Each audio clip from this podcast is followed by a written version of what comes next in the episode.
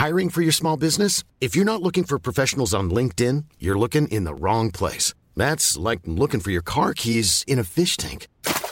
LinkedIn helps you hire professionals you can't find anywhere else, even those who aren't actively searching for a new job but might be open to the perfect role. In a given month, over 70% of LinkedIn users don't even visit other leading job sites. So start looking in the right place. With LinkedIn, you can hire professionals like a professional. Post your free job on linkedin.com slash people today.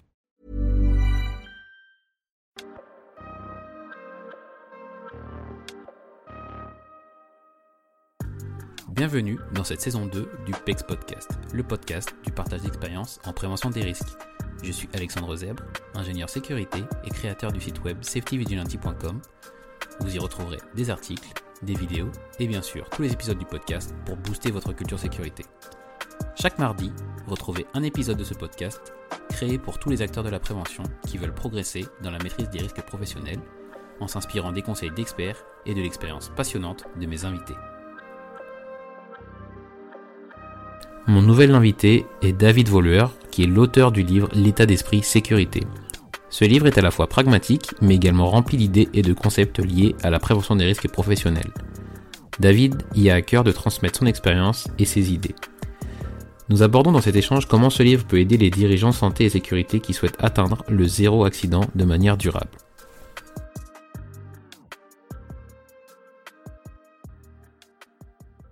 Bonjour David, bonjour à tous, bienvenue dans ce nouvel épisode du podcast. J'accueille aujourd'hui David Voleur, qui est l'auteur de L'état d'esprit sécurité. Euh, David, pour commencer, est-ce que vous pourriez vous, présenter? Tout à fait, Alexandre. Déjà, bonjour Alexandre et bonjour à tous les auditeurs. Pour commencer, Alexandre, euh, je souhaiterais vous féliciter pour vos initiatives pour favoriser la prévention des maladies et des accidents. D'une part, avec votre site Safety Vigilant, par vos articles, vos vidéos et enfin par vos podcasts. Vous vous donnez la parole à une multitude et une diversité de personnes qui jouent tout un rôle dans la prévention. Toutes mes félicitations pour votre travail de promotion de toutes les pratiques et initiatives qui améliorent la prévention. Pour ma part, je suis David Voluère, je suis papa de deux enfants. Il y a trois grands piliers qui jalonnent ma vie, la famille, la santé et la sécurité au travail, et mon émerveillement pour la minéralogie et le courage de Tintin. Je suis de formation chimiste que j'ai complété par deux masters, un en hygiène, sécurité et protection de l'environnement et un en business management. Professionnellement, j'ai cumulé presque 25 années d'expérience opérationnelle, à la fois technique et managériale, en tant que directeur santé et sécurité ou en tant que consultant indépendant dans des entreprises nationales et internationales, toujours en lien avec la santé et la sécurité au travail la sécurité industrielle, le process safety, un peu de sûreté et d'environnement. J'ai exercé dans les industries agroalimentaires, cosmétiques, chimiques, avec des sites Céveso, dans le luxe et la viticulture. Je suis un expert en santé et sécurité au travail qui a à cœur de transmettre ses expériences, ses compétences et sa valeur ajoutée. Ma mission est d'aider et d'accompagner les personnes et les entreprises à avoir une vie sans accident, remplie de bien-être et de réalisation, et à développer des cultures d'entreprise robustes, agiles, performantes, résilientes et écologiques pour toutes les parties. C'est devenu une motivation, comme une passion pour moi, de comprendre comment éviter de se blesser pendant nos activités professionnelles et personnelles, comment des personnes peuvent passer une carrière sans se blesser, comment des organisations ou des personnes repoussent les limites de l'extrême sans accident. Euh, très bien, bah, David, et, déjà merci beaucoup euh, pour, euh, bah, pour vos mots sur, sur les projets que, que je pilote. C'est très gentil. Et, et, et, ensuite pour votre présentation, parce que, bah, alors du coup, vous attaquez directement dedans, vous parlez tout de suite de, de du fait de pouvoir travailler sans, sans avoir d'accident. Euh, c'est justement dans les personnes que j'ai pu euh, pu accueillir, c'est des choses qui, qui, divisent un peu. Donc cette vision du zéro accident ou en tout cas la, possibilité de de l'atteindre. Et, euh, et, vous, c'est quand même quelque chose que vous que vous que vous partagez beaucoup. Peut-être que vous pourrez nous expliquer un peu justement vos votre conviction par rapport à par rapport à cette cette vision du zéro accident ou en tout cas l'objectif de, de, de l'atteindre. Oui, euh, en fait, euh, est-ce que zéro accident, c'est pas une utopie? Alors, moi, je pars du principe que c'est pas parce qu'on n'y arrive pas encore que c'est impossible. D'accord? Euh, je, régulièrement sur LinkedIn, je, je, je reforward ou je réponds euh, à des, à, des, euh, à des posts qui sont publiés où il y a 4, 6 millions, 1000 jours, 4000 jours, 5 ans, 6 ans sans accident de travail. donc, c'est possible. D'accord? Pour ceux qui n'y arrivent pas encore, il ne faut pas se démotiver. D'accord? Notre boulot de préventeur, c'est justement de, trouver qu'est-ce qui ne fonctionne pas D'accord? Et il nous manque sans doute des connaissances ou des bonnes pratiques à, mettre en œuvre. Mais ce qu'il faut retenir, c'est que l'homme de tout temps a été capable de relever les défis les plus fous, comme celui d'envoyer des hommes marcher sur la Lune et de les ramener sains et saufs, ou même de maîtriser la radioactivité ou la fusion nucléaire. Donc, comme je le dis dans le livre, les seules limites à nos rêves sont celles que nos croyances leur donnent. Donc, si on croit que zéro, c'est pas possible, bah, on n'y arrivera pas. Si on croit que zéro, c'est possible, on peut s'en donner les moyens et on peut y arriver. D'accord. Bah, alors, c'est vrai que vous le, développez, euh, vous le développez dans le livre et du coup, on va, on va en parler euh, plus, euh, plus, plus précisément. Pardon. Donc, donc, votre livre, c'est l'état d'esprit sécurité, construire une, culture santé et sécurité robuste, agile, performante et résiliente. Euh, une fois de plus, du coup, c'est vrai que c'est assez, euh, assez ambitieux. Et euh, donc, pour avoir lu une bonne partie du livre, il y a, je ne vais pas le résumer là, mais en gros, c'est quand même, on, suit le parcours de, Nicolas, du coup, qui prend un, poste dans une, dans une entreprise et qui a la mission justement d'aller vers cette vision zéro. Alors, ma première question, c'est de savoir si quelle partie, quelle part pardon, d'autobiographie il y a dans, dans le livre déjà? Alors, euh, bah, il, y en a, il, y, en a beaucoup, mais il y en a beaucoup aussi qui sont transformés. D'accord? Euh, Il y a euh, donc effectivement, il y a deux personnes, hein. il y a deux protagonistes. il y a Nicolas, mais il y a aussi Simon. D'accord? Il y a Nicolas qui est directeur santé et sécurité et il, a effectivement pour mission d'atteindre zéro accident. Et devant la difficulté de la tâche, il n'est pas certain et donc il s'entoure d'un consultant, Simon qui est à la retraite et qui est spécialiste de la transformation culturelle et du potentiel humain. Et les deux hommes vont cheminer ensemble pour, dans un premier temps, découvrir toutes les limites du facteur humain, les limites organisationnelles, et au fil des rencontres, ils vont explorer les facteurs clés du potentiel humain, de l'état d'esprit sécurité, euh, dans l'objectif de construire cette culture sécurité qui est à la fois robuste, solide, euh, agile, qui est capable de s'adapter, performante dans le temps hein, et résiliente qui sait euh, ben, affronter des, phénomènes comme par exemple le Covid, la Covid en ce moment, d'accord, pour maintenir zéro accident durablement. D'accord? Donc, il y, a, une part d'autobiographie dedans sur les expériences que j'ai prises, mais tout est transformé, tout est mélangé par rapport à des choses soit que j'ai vécues, soit que j'ai lues, soit qu'on m'a raconté. Euh, donc, donc, en fait, euh, comment c'est, je ne saurais pas retracer, enfin si, je saurais retracer exactement qu'est-ce que moi j'ai réellement vécu, mais mm-hmm. l'idée, c'était pas de, c'était pas, c'était pas de créer ça. Et, euh, et, tout simplement, pourquoi, pourquoi avoir fait un, livre pour, pour, parler? Parce que souvent, les personnes dans votre position qui ont beaucoup d'expérience et qui, et qui, souhaitent le partager sont plus à même, enfin, habitués en tout cas à faire des, des cours, tout simplement, des, formations ou bien bien des, conférences. Alors pourquoi avoir voulu écrire un livre? Ben, En fait, euh, pourquoi avoir voulu écrire un livre? Euh, Initialement, j'étais en vacances avec mes enfants, en famille, avec, euh, avec ma femme, et puis à la fin de la lecture d'un livre, ben, je ne sais pas, j'ai eu l'idée comme ça, j'ai dit, papa, il va écrire un livre. Alors, bien évidemment, je ne savais pas dans quoi je me lançais. Parce que c'est pas facile, c'est vraiment même assez difficile, c'est beaucoup de travail. Euh, mais voilà, donc je m'étais engagé et, en fait, euh, comme le dit Simon dans le livre, la connaissance est inutile si elle n'est pas partagée. Donc à un moment donné, j'ai vécu plusieurs expériences, euh, j'ai fait plusieurs choses et, tout ça, ça a construit de la connaissance. Et, donc l'idée, c'était aussi de, partager cette connaissance au plus grand nombre. D'accord? Donc il y a, de nombreuses personnes euh, que, j'ai rencontrés, qui m'ont inspiré, qui m'ont influencé. Il y a particulièrement trois personnes, je dirais, qui ont majoritairement influé le livre L'état d'esprit sécurité. Alors, si vous voulez, je pourrais développer, si, si, vous le souhaitez, quels sont ces, grands influenceurs, euh, qui sont des personnes connues. Mais voilà, donc voilà pourquoi j'ai voulu écrire le livre et j'ai pris beaucoup de plaisir, en fait, même si c'était difficile, parce que je n'avais jamais pensé dans ma vie pouvoir écrire un livre, j'ai pris beaucoup de plaisir à partager ma passion pour la prévention. Oui, justement, là, vous parlez de la, que la, connaissance se, partage. Moi, je suis aussi un grand, euh, un grand défenseur de cette idée et, c'est aussi pour ça que je fais ce podcast. Je pense vraiment que c'est euh, que c'est plus riche en partageant euh, ce, type de connaissances. Et, et, du coup, je me demandais, enfin, c'était aussi le sens de ma, ça complète ma question précédente, mais c'est c'est un peu votre manifeste aussi. C'est un peu votre voilà votre votre vision des choses et, et un petit peu votre idéal. J'ai l'impression ce, ce livre aussi.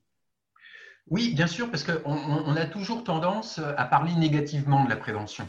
Et, donc, je me suis posé la question, est-ce que je raconte tout ce que tout le monde sait sur ce qui ne fonctionne pas, ou est-ce que j'offre la possibilité d'un idéal? En fait, le livre, il est structuré autour de deux approches. Il y en a une qui est imaginaire, donc sous forme d'une histoire, donc inspirée par des situations tirées de mon expérience, d'accord? Et l'autre qui est des apports théoriques, des idées, des outils ou des concepts. D'accord? Et, donc, dans, l'idée, c'est la partie imaginaire doit euh, aider le lecteur à aussi générer son, à faire fonctionner son imagination, d'accord hein, Parce que je n'ai pas euh, comment euh, je, ne pense pas détenir les clés qui ouvrent toutes les portes du zéro accident dans toutes les entreprises. Mais donc, lui, le lecteur, le, projeter dans, son propre imaginaire de comment, dans son entreprise, les, choses pourraient se passer dans l'idéal. D'accord Et puis après, ben, il y a des outils qui peuvent l'aider concrètement à mettre les premières étapes. Et ces outils, bien évidemment, il peut les fine-tuner. Et justement, alors ça, c'est moi, c'est ce que j'ai préféré dans le livre, c'est vraiment les, les, concepts et comment vous les avez imagés. Je crois que j'ai jamais vu ça dans un livre où les concepts sont, euh, du coup, euh, bah, ça peut être des schémas, des dessins, des graphiques, qui vraiment euh, permettent d'illustrer complètement tous les concepts que vous abordez, parce qu'en fait, que ce soit, je sais pas, sur la santé, sur le stress, sur les, les, les, les, cultures, des choses comme ça, c'est vrai que euh, quand on fait un, livre euh, sur des, sciences sociales, c'est assez, euh, c'est assez compliqué d'illustrer et je trouve que c'est bien réussi dans le livre et cette façon de le faire avec beaucoup de, bah voilà, beaucoup de beaucoup d'images qui, parlent et qui permettent de, soutenir un peu le propos. Et c'est vrai que ça, c'est pour moi, c'est pour ça qu'il faut lire ce livre et, et, et je pense que c'est c'est assez original comme approche. Alors, pour, pour continuer à rebondir hein, sur ce que vous dites, euh, Alexandre, euh, en fait, dans, mon idée, euh, vous savez, on parle souvent qu'il y a un cerveau gauche et un cerveau droit. D'accord? Bon. alors, on dit que le cerveau gauche, c'est la partie rationnelle, la partie logique, puis le cerveau droit, un peu plus la créativité, l'intuition. D'accord? Donc, j'ai voulu aller essayer par ce livre d'impacter les personnes qui ont soit un développement rationnel ou soit un développement créatif. Hein, d'accord Donc, les, schémas, c'est pour les, gens rationnels, les logiques qui ont besoin de, comprendre. Et puis, l'histoire, elle est un peu plus sur le cerveau droit, sur la créativité. D'accord? Et effectivement, hein, sur le plan de l'individu, euh, j'ai beaucoup développé, et sur le plan aussi collectif, organisationnel, j'ai beaucoup développé. Donc, sur l'individu, il y a beaucoup de choses quand on fait ce métier de préventeur qu'on ne connaît pas. Hein, notamment euh, les mécanismes des croyances, des valeurs, des émotions, des interférences de perception, de l'attention, des altérations des facultés humaines, la stressabilité, les erreurs humaines, les biais de décision, les comportements. Alors, les comportements, tout le monde connaît parce qu'on en parle dans l'entreprise. On parle beaucoup des comportements, mais il y a plein de choses qui, avant le comportement, sont importantes et qui peuvent même expliquer le comportement. D'accord? Et donc, effectivement, après, donc ça, c'est sur la partie euh, de l'individu. Je pense que euh, quand on bosse en tant que préventeur, notre, métier, c'est de prévenir les accidents euh, et les accidents qu'auront les personnes, d'accord? L'impact qu'aura une personne. Donc, c'est ce qu'on veut éviter. Donc, il faut comprendre comment il fonctionne. Et pareil, il faut comprendre comment fonctionne une organisation, un collectif.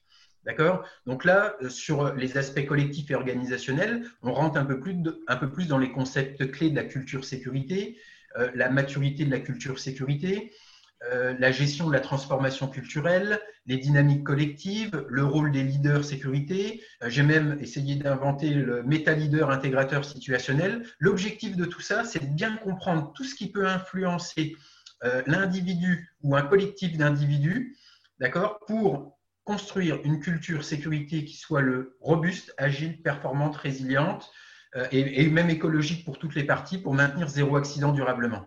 Et, ça, c'est euh, ça, mine de rien, euh, quand on est, même si on est habitué déjà au métier où on rédige beaucoup, c'est une question un peu, peut-être un peu naïve, mais comment, comment on couche tout ça sur le papier? Comment on, arrive à, voilà, à structurer quelque chose qui, en plus, vous, le dites, vous, vous faites appel aux, deux cerveaux. Vous avez une partie qui est peut-être un peu plus romancée, une partie plus, plus terre à terre, mais en tout cas plus, plus, plus liée à des, concepts et à, des sciences. Comment on arrive finalement voilà, à s'organiser pour avoir un, récit qui, reste cohérent? Ben, c'était tout le challenge en fait. Hein. L'idée, c'était pas d'écrire un livre. Euh, alors, tout à l'heure, euh, donc je vous citerai quelques références de livres. Hein. Donc, je me suis quand même inspiré d'un livre euh, qui s'appelle Safety 24-24, qui était un petit peu sur ce, sur ce thème-là. Donc, c'est sous forme d'une histoire. Et puis, à la fin de chaque chapitre, alors il y avait très peu d'apports théoriques, mais il y avait un petit résumé théorique. et, donc, en fait, je, me suis inspiré de ce modèle-là en me disant, ben voilà, euh, je, vais partir, mais je vais aller plus loin, je vais développer plus que ce que euh, les, auteurs à, l'époque avaient fait. Euh, et puis, ben, à un moment donné, j'avais, j'avais comment synthétiser tout un tas de connaissances que j'avais organisées dans, dans, mon PC. Et donc, à un moment donné, ben voilà, j'ai euh, connecté avec tout ça. Et puis, euh, au bout d'un moment, il y, a, tout ça, c'est comme une pelote de, laine. Pardon.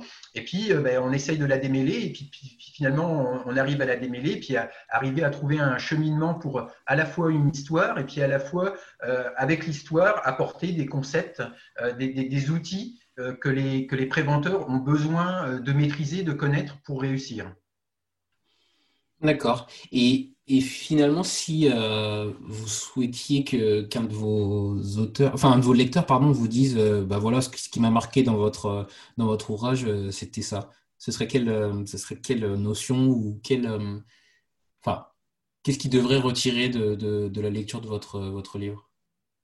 Alors, ben, j'ai déjà eu euh, plusieurs, euh, plusieurs contacts avec des personnes qui ont lu le livre hein, euh, et je suis toujours content d'avoir des retours, des feedbacks qui me permettent de, ben, aussi, si un jour il y, a, avait quelque chose d'autre, de, m'améliorer.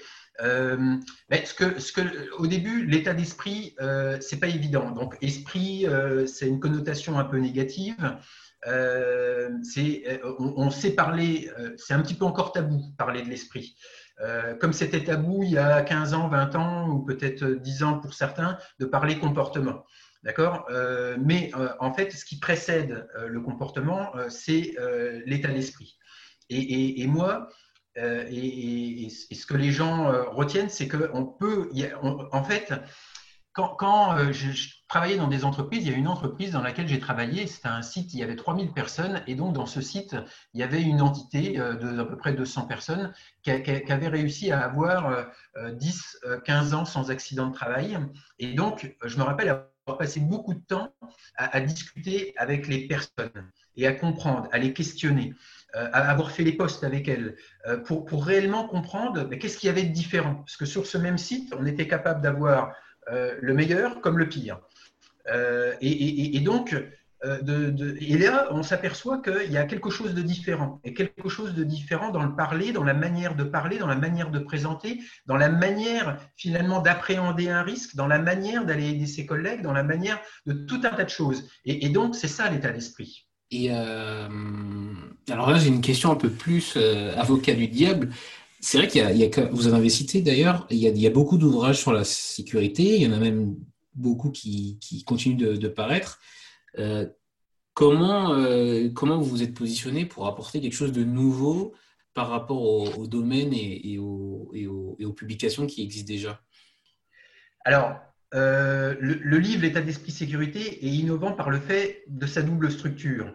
Hein, l'idée, comme je le disais tout à l'heure, c'est à la fois de faire fonctionner notre cerveau gauche, hein, d'accord, le rationnel, le logique, et puis notre cerveau droit, la créativité, l'intuition. Donc par ça, déjà, il est, est original. il y a une histoire dans laquelle chacun peut s'identifier, Hein, et, cette histoire, elle doit faire euh, foisonner l'imaginaire du lecteur. ça, c'était mon intention. D'accord? Euh, euh, Je, n'ai pas, comme je le disais tout à l'heure, la prétention d'avoir la solution, une baguette magique hein, et d'apporter une recette miracle. Mais au contraire, je pense qu'on on doit s'adapter au contexte de l'entreprise dans laquelle on est. D'un autre côté, j'apporte des outils, des théories, des concepts que le lecteur peut tester, fine-tuner dans son contexte d'entreprise spécifique. Donc moi, euh, j'encourage plutôt les gens à, prendre ce qui leur convient, à tester, à expérimenter, plutôt qu'à suivre euh, des recettes qui, euh, bien souvent, même ne fonctionnent pas. Hein. par exemple, on pourrait revenir dessus, hein, mais la courbe de Bradley, ça ne fonctionne pas. Il y a des gens qui s'acharnent et puis ben, ils n'arrivent pas à, améliorer. D'accord? Donc moi, je suis plutôt dans le soyez imaginatif, soyez créatif. Moi, je pense que quand on est motivé par le respect de la dignité humaine, on trouve les solutions adéquates pour son entreprise. Et comme je le disais aussi précédemment, hein, le livre, c'est aussi des apports très importants sur la psychologie, sur comment fonctionnent les êtres humains, sur la sociologie, sur les mécanismes de management, sur les dynamiques de groupe, sur les neurosciences. Donc j'ai vraiment été pioché euh, dans, toutes les sciences euh, existantes et connexes qui peuvent nous aider. Hein, d'accord? Donc, c'est pour moi un apport euh, de connaissances nécessaire et, je regrette qu'un tel livre n'était pas existant avant, parce que tout bon préventeur ou tout directeur qui souhaite comprendre toutes les influences qui peuvent exister et comment créer le bon état d'esprit pour créer une culture d'entreprise euh, robuste, agile, performante, résiliente, qui maintienne zéro accident, ben, sont dans ce, dans ce livre. Et justement, vous parlez d'apport. Euh, moi, ce que je me demande, et c'est euh, une question même euh, pour moi-même, c'est le fait d'avoir un. Quand on a rédigé quelque chose, notre expérience, elle, ne s'arrête pas et continue de, de, bah, de, s'enrichir. Est-ce que finalement, en, comment dire, en, ayant quelque chose de, de, figé dans le temps, ça n'empêche pas justement de, de, le faire progresser et de le faire, et de le faire évoluer?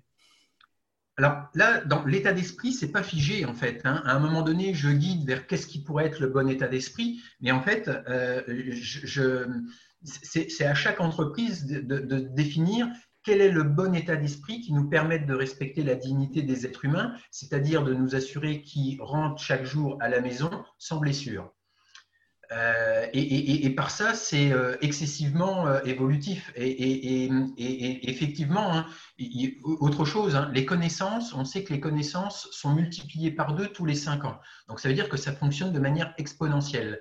Donc, bien évidemment, le livre, il est publié à un instant T avec les connaissances du moment, d'accord, mm. cumulées du moment, et, bien évidemment, les nouvelles connaissances, les nouveaux apports qui nous permettront de contribuer dans le sens de créer des cultures vers zéro accident, eh ben, euh, quand ils seront euh, disponibles, eh ben, on pourra les réintégrer. Et, d'ailleurs, je fais une veille régulière pour savoir qu'est-ce qui, dans les, toutes les sciences euh, connexes à la sécurité, qu'est-ce qui pourrait être intéressant euh, euh, pour, pourquoi pas une mise à jour plus tard. Ça veut dire qu'il y a une version 2 qui est déjà en projet? Non, il n'y a pas de version 2 qui est déjà en projet, désolé. non, mais... C'est énormément de travail, ça paraît pas.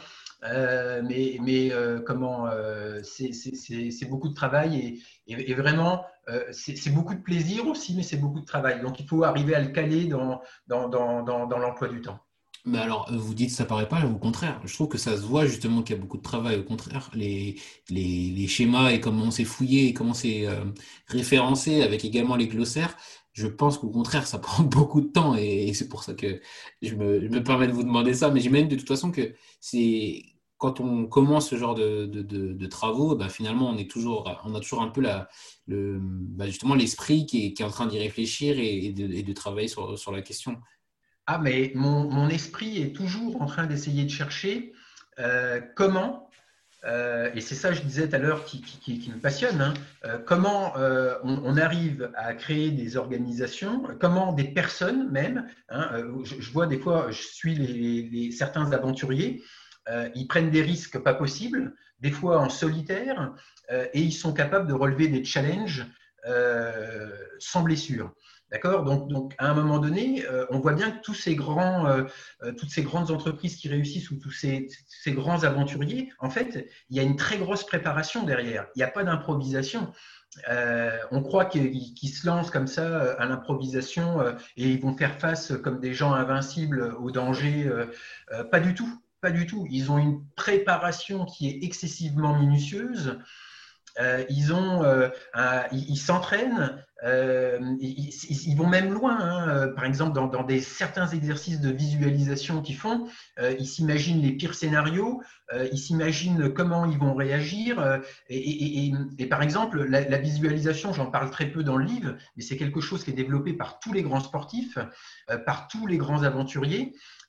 et qui est par exemple sous-exploité aujourd'hui euh, en termes de prévention. Et alors qu'on sait, quand on dit réfléchir avant d'agir, par exemple, d'accord, je vais réfléchir avant d'agir, et je réfléchis à quoi? En fait, c'est, je dois être capable de visualiser. Et ça s'entraîne. On, on peut entraîner notre cerveau à visualiser. Plus on l'entraîne à visualiser finement, plus on est capable d'anticiper. On est capable de le faire individuellement, on est capable de le faire collectivement, la visualisation. C'est par exemple ce que font euh, les, comment, les pilotes de chasse, d'accord Surtout la patrouille de France, des choses comme ça, d'accord Quand ils doivent faire des figures ensemble et qu'ils sont à quelques mètres à, plusieurs centaines de, milliers de kilomètres heure, là, euh, qui vont très vite, d'accord bah, ils, répètent tous les mouvements au millimètre près.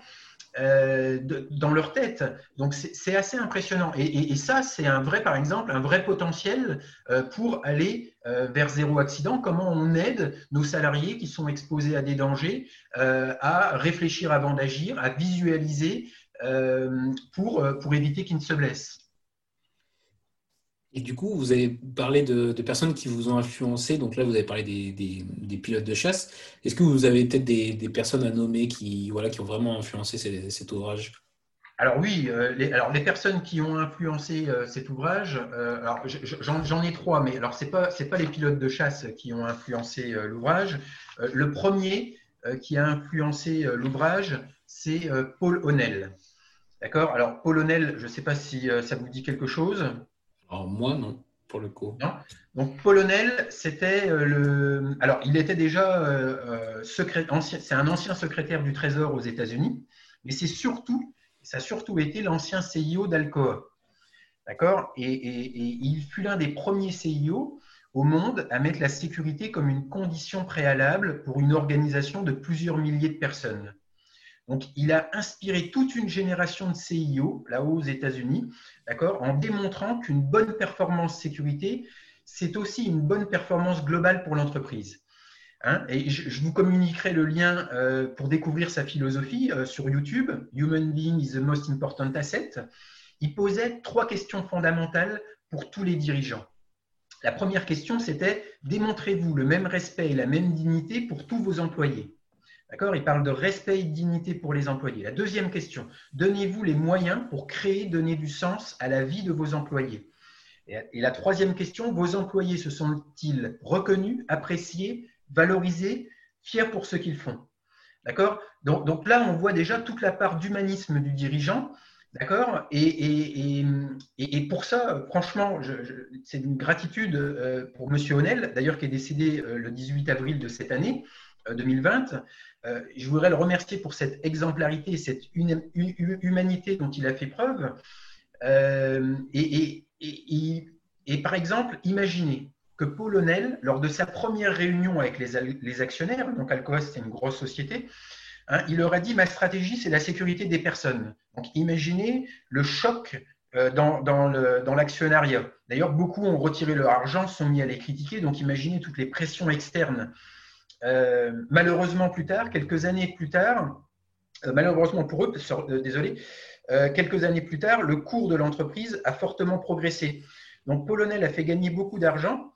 Donc, faire de la santé et de la sécurité une valeur prioritaire n'est absolument pas incompatible avec une excellente performance financière.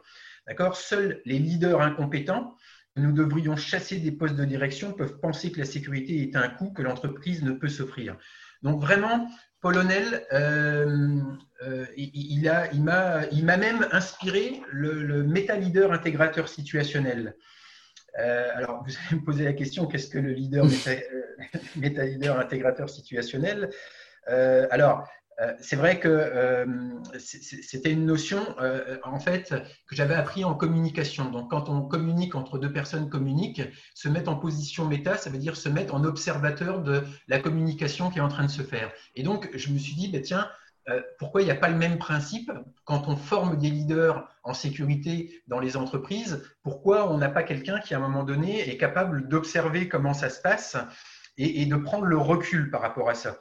Donc, c'est l'idée du, leader intégrateur. Donc, lui, c'est quelqu'un qui va à la fois être capable de gérer les influences à la fois internes dans l'entreprise, et il y en a beaucoup, euh, parce que tout le monde ne, ne, pagaie pas dans le, même sens, et les influences externes. Donc là, par exemple, on voit Onel, avec les actionnaires, bah, il gérait ces influences externes.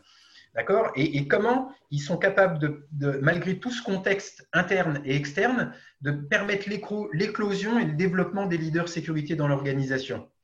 D'accord? Donc ça, c'est fascinant et c'est le rôle du méta-leader intégrateur situationnel. Alors, alors, méta, donc pour être en position d'observateur, intégrateur parce qu'il va être capable d'intégrer tout un tas de, de, paramètres, et situationnel, eh ben, c'est parce qu'on répond toujours, euh, il n'y a, pas de, règle générale, il faut toujours qu'on soit capable de s'adapter à la situation. D'accord? Donc c'est la capacité de s'adapter à la situation du moment. D'accord. Et, d'ailleurs, Yoshido, le directeur du site du Japon, il disait, euh, il disait à Nicolas, euh, le succès et la fierté qui accompagnent les performances dépendent de la façon dont nous regardons les choses. Et, ça, c'est important parce qu'aujourd'hui, on a beaucoup trop de leaders qui créent de la richesse pour leurs actionnaires. Ils sont valorisés euh, comme des stars dans l'entreprise, mais la vérité, et beaucoup de cadres le savent, mais en fait laissent faire à cause de toutes sortes de peurs, la vérité, ce sont des leaders incompétents qui détruisent plus les personnes et l'environnement, notamment, qu'ils créent de valeur globale. Euh, ils, ne pensent, qu'à leur prestige court terme, ils ne pensent qu'à comparer la longueur de leur yacht et exploiter l'homme. Donc, là, vraiment, Paul était un exemple et donc il fait partie des grands influenceurs. Euh, et, moi, je voudrais dire à, beaucoup de, dirigeants hein, qui pensent que euh, la sécurité, c'est un coût, c'est des contraintes. Euh, il ne faut pas qu'ils oublient aussi que leur succès euh, est dû euh, aux êtres humains qui travaillent avec eux. Et que quand ils sont seuls, ou s'ils étaient seuls, ils seraient incapables d'avoir les réussites qu'ils ont. D'accord? Alors, donc, qu'ils respectent les hommes et les femmes qui aident à réussir et à créer de la valeur. Mais vous, pensez qu'encore aujourd'hui, il y a des gens qui, qui ont cette, cette vision peut-être un peu ancienne que finalement, ce n'est pas les, hommes qui font la performance d'une entreprise les hommes, euh, les hommes et les ah femmes. Oui, oui, oui, bien Vous pensez que ça existe encore? Parce que j'ai l'impression que c'est quand même un vieux discours. Dans mes expériences, hein. euh, oui, oui, oui, oui.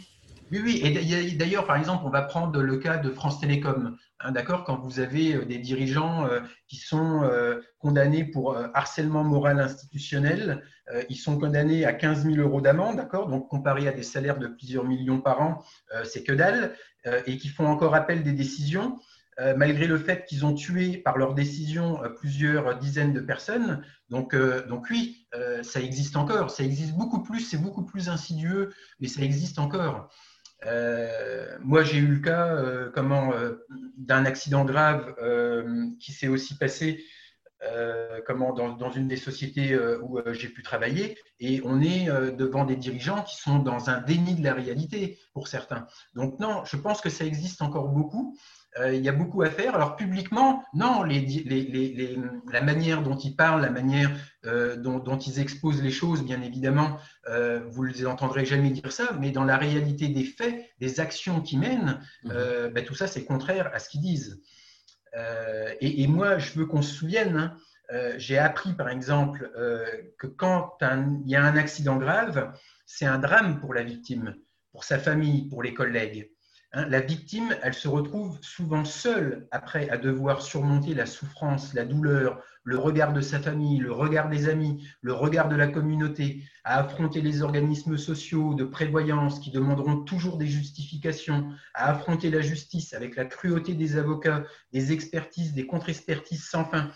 Euh, non, euh, encore aujourd'hui, au XXIe siècle, euh, et d'ailleurs, on le voit, il y a quelqu'un sur LinkedIn qui, publie tous les jours des accidents mortels qui se passent en France. Donc, donc nous avons encore beaucoup de de, travail, beaucoup de, pain sur la planche, comme on dit, dans le mhm. domaine de la prévention. réellement. Donc on peut considérer qu'il y a encore, voilà, qu'il y a encore du travail pour la prévention et notamment auprès des, auprès des dirigeants. Ah, il y a encore beaucoup de travail pour la prévention et notamment auprès des dirigeants. Et d'ailleurs, les, dirigeants, ils ne sont pas formés à la prévention. D'accord? On, les forme euh, au marketing, à la vente, on, les forme à, être euh, des, gens qui vont gagner de l'argent. Mais on ne les apprend pas à gagner de l'argent en respectant les gens. Et ça, c'est des choses complètement différentes. Et ça, c'est ce que vraiment, par exemple, Paul O'Neill avait été capable d'amener dans cette entreprise. D'accord hein, Alcoa fabriquait de, l'aluminium, euh, donc une industrie lourde, euh, plusieurs milliers de, salariés, euh, plusieurs milliards de, chiffre d'affaires, donc un gros, bateau. D'accord eh ben lui, il, est venu et, il a, je dirais, par son message, troublé toutes les manières de faire. D'accord C'est ça faire une transformation culturelle. mais c'est une transformation culturelle orientée en se disant, ben voilà, notre meilleur asset, notre meilleur capital, c'est l'être humain. Et si on le respecte, d'accord, eh ben, il amènera de la valeur à l'entreprise. Et, beaucoup oublient ça, beaucoup oublient ce lien et ne pensent qu'à la valeur pour l'entreprise. On va, on va continuer sur une partie plus euh, recommandation pour, euh, pour, euh, même si vous avez déjà commencé à parler des, des personnes qui vous ont influencé. du coup, quelles ressources et type livre ou site web ou autre vous pourriez recommander aux auditeurs? Alors effectivement, euh, pour ceux qui seront procurés le livre L'état d'esprit sécurité, il y a de nombreuses références hein, euh, bibliographiques. Euh, mais comme j'ai cité tout à l'heure, il y a le livre de Anderson et Lorber, Safety 2424. donc je, pourrais vous envoyer les références, hein, qui m'a vraiment fasciné. Donc il est aussi construit sous forme d'une référence. Alors il est en anglais. Euh, il y a l'incontournable pour moi, James Friesen, L'erreur humaine, euh, mhm. qui est réédité par euh, les presses des mines Paritech, donc en, plus en version française. donc ça, c'est vraiment un livre que tout préventeur doit, doit avoir lu pour moi. Jacques Fradin sur l'intelligence du stress aussi, c'est une belle référence. Nelson Mandela, qui fait partie des gens qui m'ont influencé, hein, Un long chemin vers la liberté. D'accord Nelson Mandela, il avait quelque chose d'extraordinaire, euh, c'est qu'il était imprégné de l'esprit Ubuntu. Euh, donc, c'est respect, serviabilité, partage, communauté, générosité, confiance, altruisme. Et, ça, c'est ce que prônait Mandela. Donc, on voit que les leaders qui sont tournés vers les gens euh, n'ont pas les mêmes résultats que les leaders qui sont tournés juste sur, sur l'argent. D'accord? Donc là, il y a Nelson Mandela à lire. Il y a aussi Yuval Noah Harari, Sapiens, une brève histoire de l'humanité. Ça, mhm. c'est. Alors, il m'a inspiré ce livre, euh, la formule du plaisir, du bonheur. Hein. donc, euh, plaisir plus contentement doit être supérieur à souffrance plus insatisfaction. C'est impossible de supprimer les insatisfactions et la souffrance, mais euh, pour avoir du bonheur, il faut que le plaisir et le contentement soient, soient supérieurs. Euh, les publications de l'IGSI aussi, l'Institut pour une culture de sécurité industrielle. Donc, il y a culture sécurité, leadership en sécurité, déployer des démarches règles d'or. Donc, tous ces livres-là euh, sont, importants d'être lus par, par, les préventeurs. Il y a un autre livre qui, qui, est intéressant aussi, euh, Flow. Alors, il n'est qu'en anglais, hein, c'est Flow de Miali Singzet Miali, je vous enverrai l'orthographe est, très compliqué, je ne suis même pas sûr de l'avoir bien prononcé. Euh, et, ça, c'est vraiment un concept que j'essaye de, développer. Donc, le flow, c'est quand on est à un état de haute performance et à la fois de bonheur. Ah oui, euh, Et donc, donc, c'est des états que arrivent à, acquérir certaines personnes, quel que soit le métier que l'on fait. C'est ça qui est, fabuleux. Quel que soit le métier que l'on fait, on peut rentrer dans cet état de flow. Et d'ailleurs, quand j'ai écrit le bouquin, j'ai ressenti cet état de flow euh, qui, décrivait. C'est-à-dire, on est euh, tellement absorbé par ce qu'on fait euh, et, on est bien dans, ce qu'on fait. Donc, c'est quelque chose d'incroyable. Donc, ce livre-là, vraiment à lire. Il y a aussi The Willpower Instinct de Kelly McGonigal. Alors, bon, je crois qu'il existe en, version française. Euh, mais moi j'avais lu la version anglaise. Euh, là, pareil, euh, sur donc the willpower, c'est la volonté, donc l'instinct de volonté. Donc là, elle explique tout ce qui peut dérouter notre volonté. Donc on, veut porter les EPI, mais on ne va pas les porter. donc toutes ces notions sur comment fonctionne le, cerveau humain et comment on arrive à des comportements, c'est vraiment fascinant. après, il y a, alors, après, il y a des, d'autres références que j'aimerais citer. C'est par exemple le CSB. Le CSB, fait, le CSB, c'est le Chemical Safety Board aux États-Unis. Et c'est donc un, un, organe indépendant qui fait des analyses après des accidents importants. Et il y a beaucoup de ces rapports et beaucoup de ces vidéos qui sont disponibles sur Internet qui sont vraiment des perles. D'accord? Et donc, par exemple, euh, dans, la, dans la plus belle des perles, le rapport du CSB sur l'accident de BP Texas City, d'accord, qui avait fait 15 morts. Donc là, c'est une vidéo, avec la vidéo explicative, c'est vraiment un bijou d'apprentissage. Et, d'ailleurs, pour moi, tous les dirigeants du monde entier devraient avoir vu et étudié cette, euh, cette vidéo. D'accord? Euh, Parce que là, on voit toutes les influences, tout, ce qui se passe, tout les, le processus de décision, et qu'à partir de, certaines décisions, bah, ça entraîne derrière des comportements sur place. Et donc, quand on regarde que le comportement de la personne, bah, on se dit bah, c'est de la faute de la personne et, on le rend coupable. Mais non, en fait, son comportement euh, est, la somme de, décisions qui sont prises dans, une cascade, dans la, cascade de l'organisation. Et, vraiment, ça, décrit, ça décrit ça super bien. Pareil, il y en a un autre sur euh, euh, l'accident de Dupont-Laporte. D'accord? Donc Dupont, c'est la société qui vend comment avec sa société de consulting. Enfin bon, ils se sont séparés de la société de consulting Dupont il y a quelques mois. mais, mais avant, la société de consulting faisait partie de Dupont. Et là, ils ont, ils ont eu plusieurs accidents graves, mais notamment sur le site de la porte et le CSB avait été enquêté. Et là, pareil, c'est vraiment impressionnant euh, de, comprendre euh, les, enquêtes, comment ils sont menées, et de découvrir comment euh, tout le processus se met, se met en place qui mène jusqu'à l'accident. mais notamment, par exemple, le CSB avait critiqué le programme d'incitation des employés de Dupont-Laporte, donc la structure des primes, d'accord, les, les, bonus que l'on a ou les choses comme ça, mhm. d'accord, qui pouvaient dissuader les travailleurs de signaler les blessures, les ah incidents, les précédents. Euh, c'est la, la périodicité du, du, système, du coup. Qui... Ah, bien sûr, et ça, c'est des choses qui existent encore. Euh, et plus que jamais.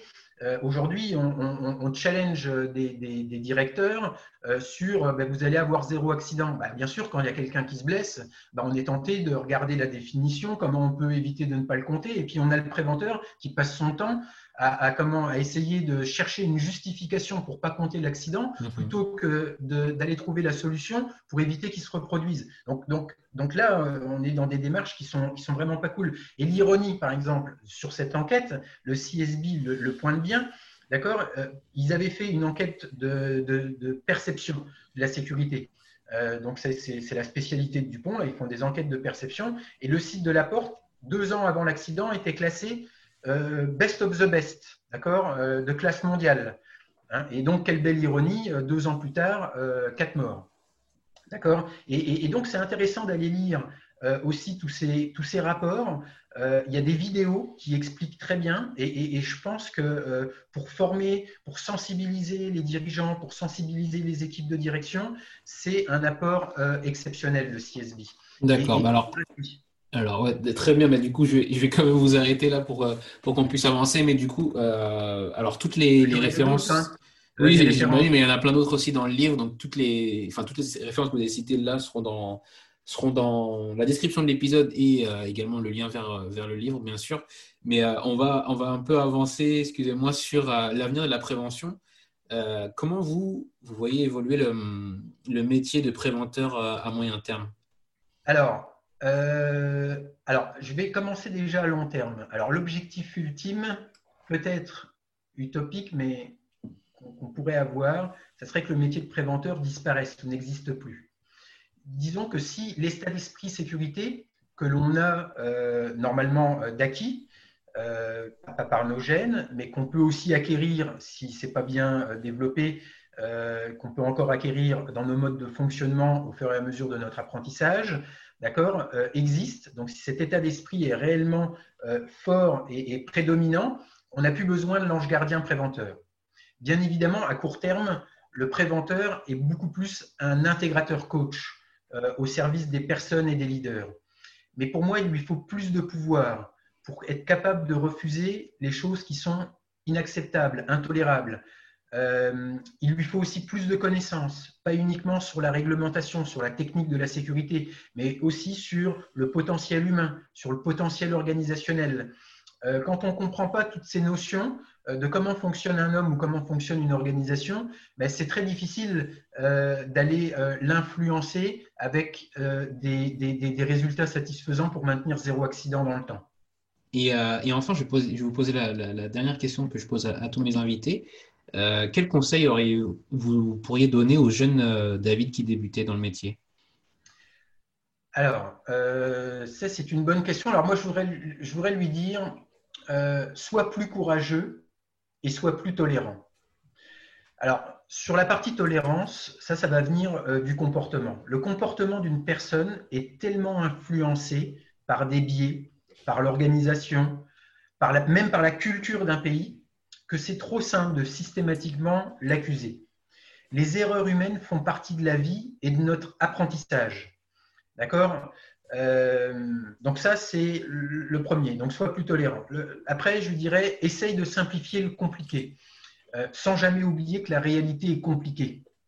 Euh, alors, je vais prendre un exemple concret. Si par exemple, pour l'évaluation des risques, on a tendance, nous, techniciens spécialistes de la sécurité, à développer des systèmes complexes pour évaluer les risques. Euh, mais dans la grande majorité, et des, fois c'est très utile hein, quand on étudie des scénarios sur des fuites chimiques, sur des explosions, on a besoin effectivement de cette complexité, mais pour une grande partie euh, des accidents euh, au travail où on tombe de l'escalier, où on va manutentionner des charges, eh ben, il faut qu'on simplifie les choses. et, notamment, moi je dis souvent, euh, à, des gens, ils viennent avec les grilles, euh, et moi-même j'en ai créé des grilles euh, assez compliquées, je dirais, ben, posez-vous la question, est-ce que vous laisseriez votre enfant ou une personne qui vous est chère faire cette activité? Si la réponse est non, alors prenez les actions pour la rendre acceptable à votre enfant ou à une personne qui vous est chère. Si la réponse est oui, et quels conseils, avertissements, quelles mesures de prudence vous pouvez lui donner pour éviter qu'elle se blesse? Euh, Comment aussi je peux l'entraîner? Euh, dans, l'apprentissage, on, fait des formations en salle et on croit qu'à la fin de la formation, en fait, les gens ils retiennent que 10%. Est-ce qu'avec les 10%, c'est suffisant? Donc non, euh, les sportifs de haut niveau, ils s'entraînent, ils se préparent. Donc comment on peut entraîner mieux les personnes. Et, là, euh, il y, a tout un tas de nouvelles technologies qui sont disponibles, qui permettent d'aller euh, mieux entraîner les personnes à repérer les erreurs, à repérer les parades possibles. Euh, donc, donc voilà, il y a aussi la question comment pouvons-nous repousser les limites sans que nos erreurs aient une influence négative? Donc on sait que l'erreur fait partie de la vie. Euh, donc, à, partir du moment où l'erreur se produit, comment notre environnement peut finalement amortir ça pour faire en sorte qu'on ne soit pas blessé? Euh, et quand je parle de, sécurité, je parle aussi de santé. Euh, aujourd'hui, on a des explosions de, burn-out, de stress, de tout un tas de choses. Ben, c'est parce que nos dirigeants ils ne comprennent pas comment fonctionne un être humain. donc, donc, je voudrais lui dire, essaye de simplifier le compliqué tout en gardant en tête que la réalité est quand même compliquée sois plus tolérant, mais aussi, et, je lui dirais finalement, euh, sois encore plus humain et courageux. Euh, et, le courage, c'est de ne pas, n'accepte pas ce qui est inacceptable ou intolérable. Ne sois jamais résigné et continue à croire que zéro accident, c'est possible, avec passion pour les êtres humains et effort et créativité. Très bien, David. Merci pour, euh, pour tous ces conseils pour, euh, bah, pour euh, le jeune vous et surtout pour les jeunes auditeurs qui, qui écoutent ce podcast. merci aussi pour cet échange et votre partage du coup sur votre livre L'état d'esprit sécurité. Bah, où est-ce qu'on envoie les, les, personnes qui veulent continuer d'échanger avec vous sur ce sujet? Sur LinkedIn. D'accord, très bien. Eh bien, merci beaucoup David. Je vous dis à bientôt. Ben, moi, merci Alexandre, hein, et encore toute ma gratitude pour l'excellent travail que vous faites avec ce podcast pour permettre à chaque diversité dans la prévention des risques de pouvoir s'exprimer. Donc, toutes mes félicitations et toute ma gratitude, Alexandre. encore merci, David. Merci d'avoir écouté le PEX jusqu'au bout. Si cet épisode vous a plu, n'oubliez pas de le partager autour de vous et si vous trouvez 5 petites minutes, de mettre une note 5 étoiles ainsi qu'un commentaire sur Apple Podcast. Ça m'aide beaucoup pour remonter dans les classements. Vous pouvez également remercier directement l'invité en le retrouvant sur ses réseaux sociaux. À la semaine prochaine.